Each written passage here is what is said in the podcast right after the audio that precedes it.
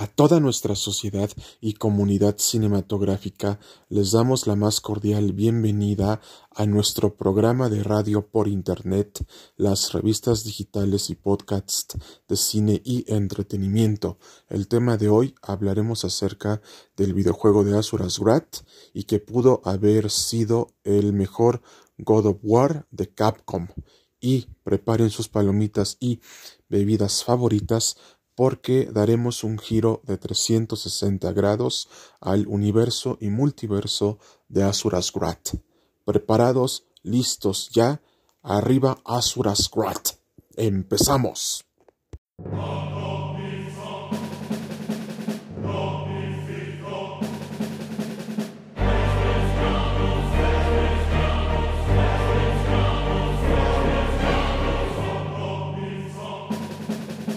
Como ustedes verán, amigos míos de nuestra comunidad cinematográfica, el videojuego de Asuras Wrath salió en el año de 2012 y en la actualidad ya cumplió 11 años de haber salido al mercado de las consolas para PS3 y Xbox 360 en su momento.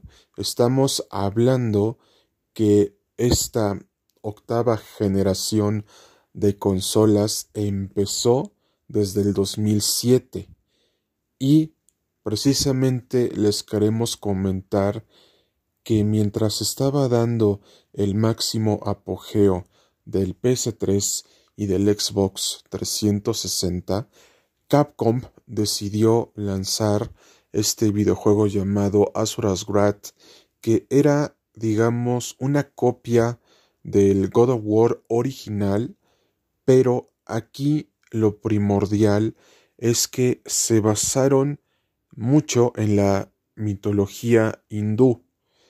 Pero aquí les va un dato interesante. El videojuego de Asuras Wrath se metió en una gran polémica por representar a los dioses de la mitología hindú de una mala manera y que resultó hasta ofensivo para el país de la India, que en un videojuego hecho por Capcom se representara a la cultura hindú de una manera grotesca y, que todos eran semidioses para exterminar a los humanos eh, con esa situación de los goma y demás cosas que no terminaron de gustar a los habitantes de la cultura hindú en la India. Entonces Capcom se tuvo que disculpar por los errores que había cometido. Y déjenme decirles que fue algo que no se tomó muy bien de parte de la comunidad gamer porque muchas veces cuando una obra o videojuego causa polémica, afecta mucho sus ventas en el mercado nacional e internacional. Entonces, una vez aclarado este punto y que dejó un mal sabor de boca para toda la comunidad gamer y todavía dejó un mal sabor de boca para la religión hindú, la comunidad hindú y el gobierno de la India, Capcom desgraciadamente no supo manejar el tema de la mitología hindú en el videojuego como sí lo hizo God of War con la mitología griega y posteriormente con la mitología nórdica, pero vamos a rescatar lo bueno y malo del videojuego.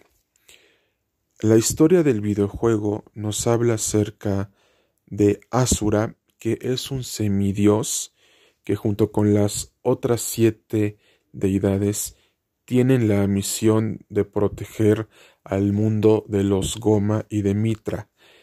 ¿A qué queremos llegar con esto? Que estas criaturas buscan exterminar a los seres humanos, a la tierra misma.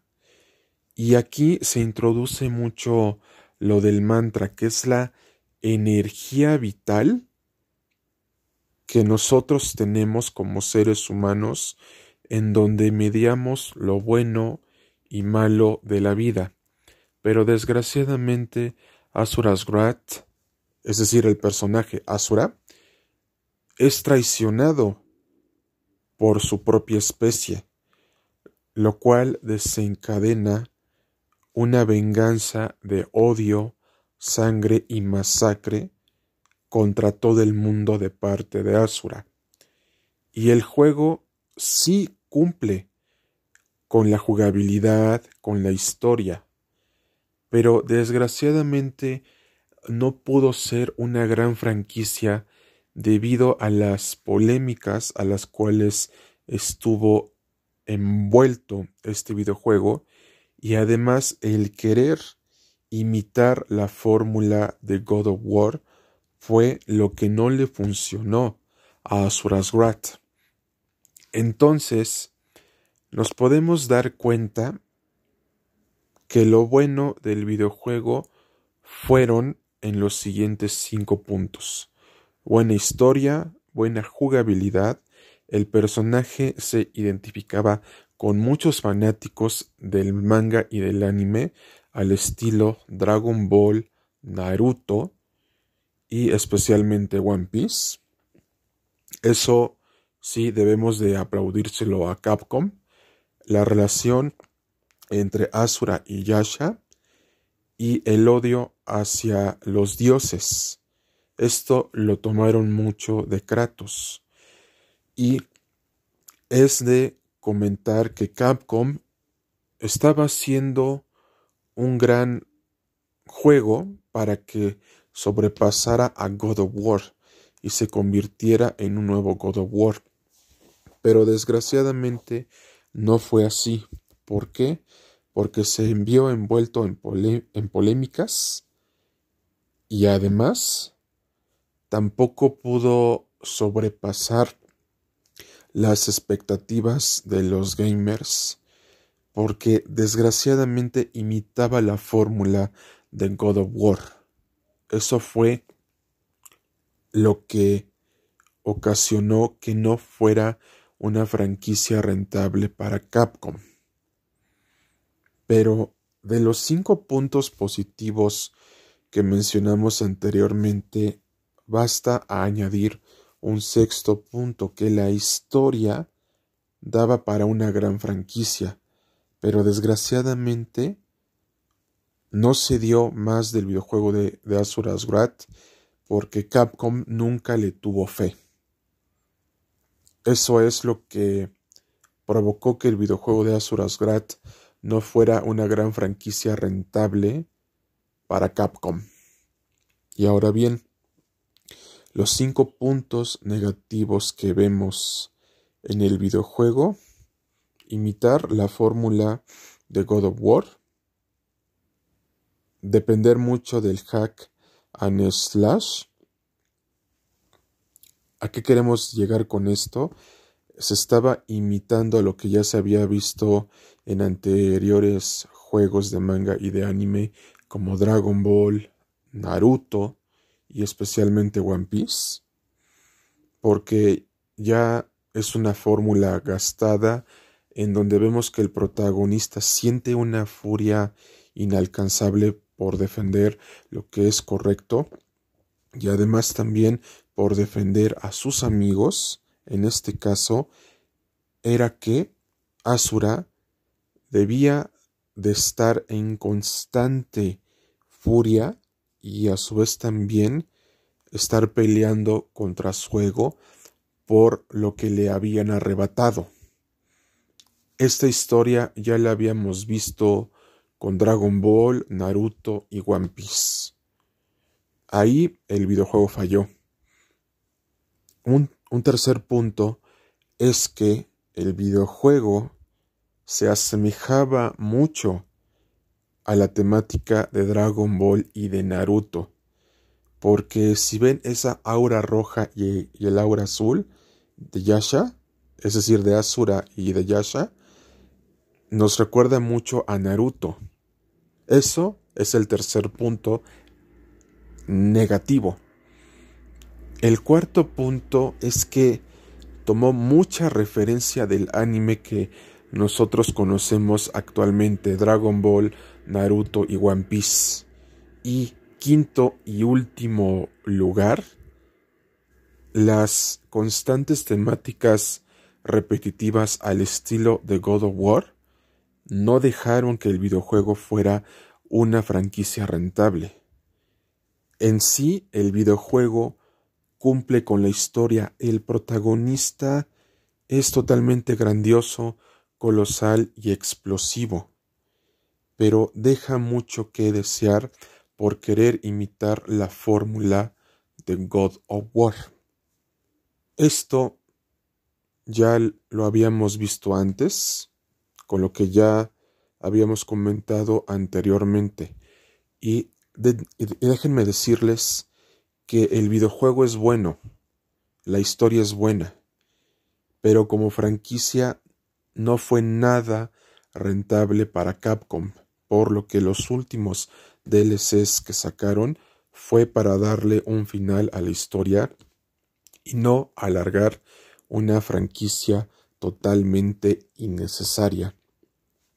Porque de haberlo hecho, hubiéramos tenido una franquicia en total fracaso y en declive, como lo hemos visto con Assassin's Creed, que ha mejorado un poco, eh, con Gears of War, que también está mejorando ya un poco, y especialmente con Dragon Ball, Naruto y One Piece, que ya han tenido varios videojuegos, pero ya han mejorado la calidad de los mismos.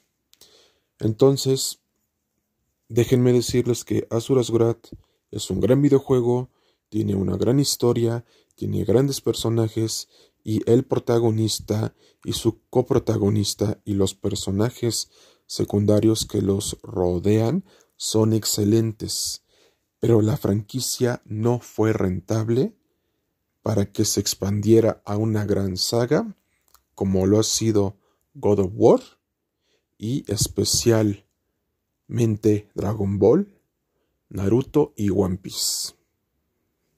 Y déjenme comentarles también que actualmente el videojuego se puede jugar en Xbox Series X por lo que si tú tienes ganas de jugar el videojuego de Asuras Wrath, te lo recomendamos ampliamente. Y esto debe de ser un recordatorio para que las futuras franquicias de videojuegos que se están gestando en pleno siglo XXI como Super Mario Bros., The Legend of Zelda, Soul Calibur, entre otras, que conocemos actualmente, junto con las de Dragon Ball, Naruto y One Piece, no caigan en la temática de algo establecido, como pasó con Asuras Wrath, que su antecedente fue God of War, y al seguir esa temática y al no innovar, fracasó en ser una franquicia rentable. Esto es lo que concluimos del universo y, multiverso de Asuras Grat.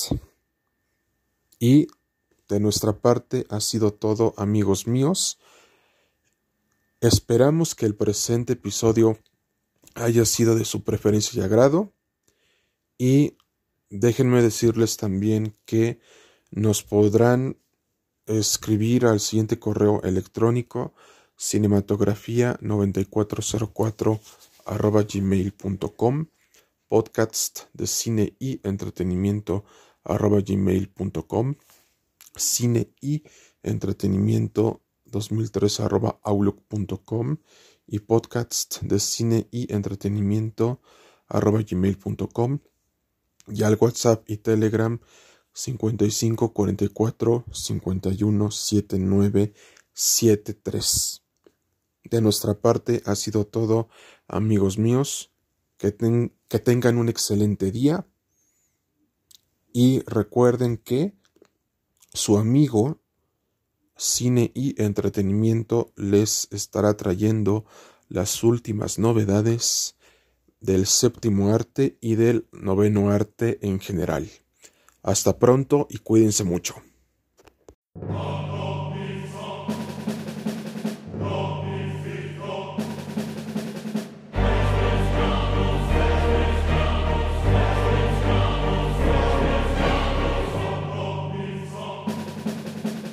Bienvenidos amigos míos y a toda nuestra sociedad cinematográfica a las revistas digitales y podcasts de cine y entretenimiento.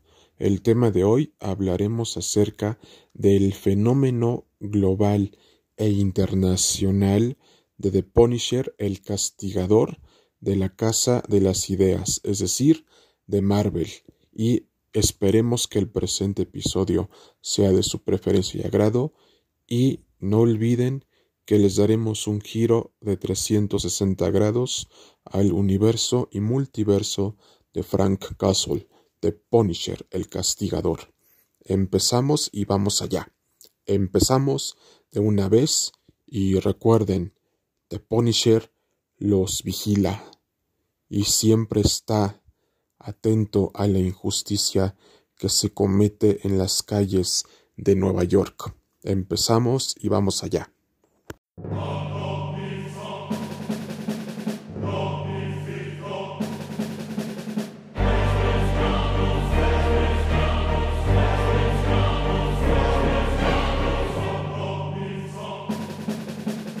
Corría la década de los años setentas, especialmente en el año de 1974, cuando The Punisher Frank Castle de Marvel hizo su primera aparición en los cómics de Spider-Man.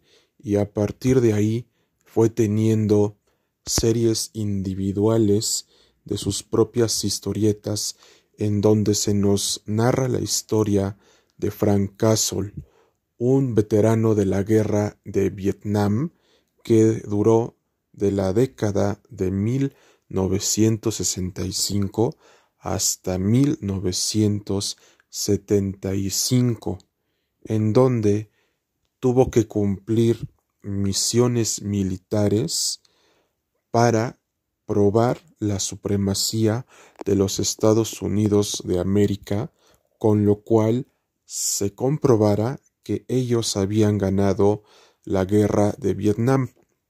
Pero esto se verá más adelante en nuestro programa de radio por Internet de El mundo de la historia universal y de México y otros temas de interés general.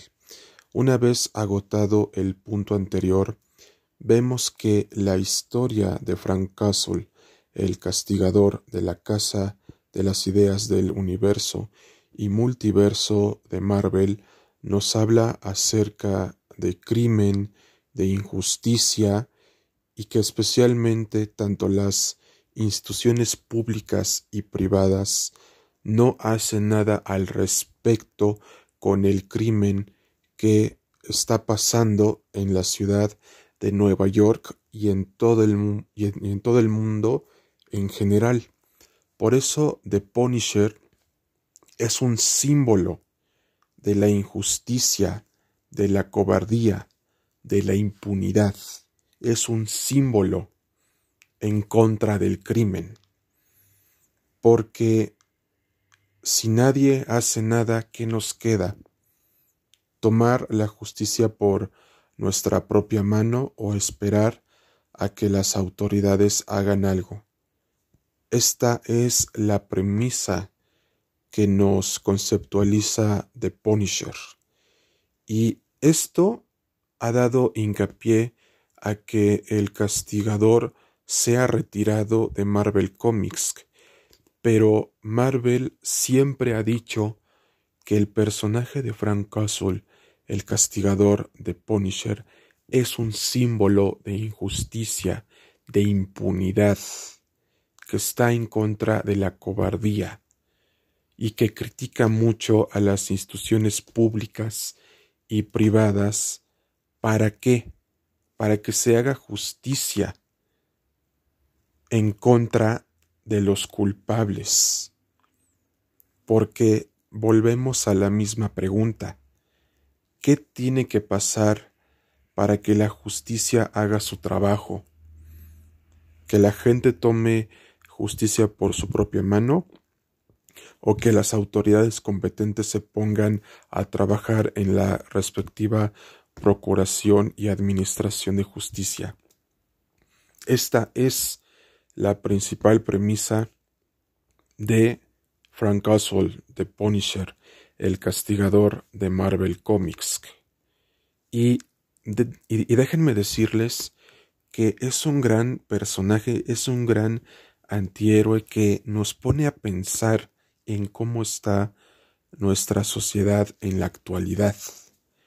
Y parte de todo esto lo podemos ver en sus cómics y en las respectivas adaptaciones que ha tenido. Hay que recordar que el personaje ha tenido varias adaptaciones, entre las cuales destacan la de Dove Green de 1989, la de Thomas Jane de 2004 y de 2012, la de Ray Stevenson de 2008 y la más reciente con John Berntal, la del año 2017. Entonces, parte de este legado que tiene de Punisher es que nos preguntemos si en verdad nuestras autoridades están haciendo bien su trabajo y qué hay que hacer para que las demás personas tengan una justicia pronta y expedita. Pero cuando nadie hace nada, ¿qué debemos hacer? ¿Hacer justicia por nuestra propia mano? ¿O esperar a que las autoridades hagan algo o exigir a las autoridades que cumplan con su trabajo? Esta es la premisa de The Punisher, Frank Caswell, el castigador, y a propósito, Próximamente audio reseñaremos la Monster Edition, Omnibus Edition o como ustedes le quieran llamar, que Smash Televisa México sacó del personaje al mercado y que la podrán encontrar en, en los Sambors de toda la República Mexicana. Por lo que les decimos que si este programa llega por lo menos por lo menos a las 50 reproducciones tendrán nuestra audio reseña de la Omnibus Monster Edition o como ustedes le quieran llamar de The Punisher. Y se los volvemos a decir, si este programa llega a las 50 reproducciones, les daremos nuestra audio reseña de la Monster Edition Omnibus eh, Edition o como ustedes le quieran llamar, de Punisher, de Smash México, de Televisa México, que sacó al mercado en este mismo año 2023, enero del año 2023. Así que ya lo saben, si este programa llega a las 50 reproducciones, tendrán lo que ya les habíamos comentado anteriormente. La Monster Edition, nuestra audio reseña de la Monster Edition de The Punisher. Y como conclusión, The Punisher es una crítica social al sistema judicial que tenemos a la actualidad y de todo el mundo, tanto nacional como internacional. Y sería bastante interesante revisitar las anteriores adaptaciones que se han hecho del personaje para darnos una idea del significado y del legado de Frank Castle de Punisher, el castigador de parte de Marvel Comics. Y esperamos que el presente programa haya sido de su preferencia y agrado. Hasta pronto amigos, cuídense mucho y podrán sintonizarnos en todas las plataformas de podcasting y podrán eh, escribirnos al WhatsApp y Telegram 55 44 51 79 73 y también nos podrán escribir al correo electrónico cinematografía 9404 arroba gmail.com. Hasta pronto y cuídense mucho.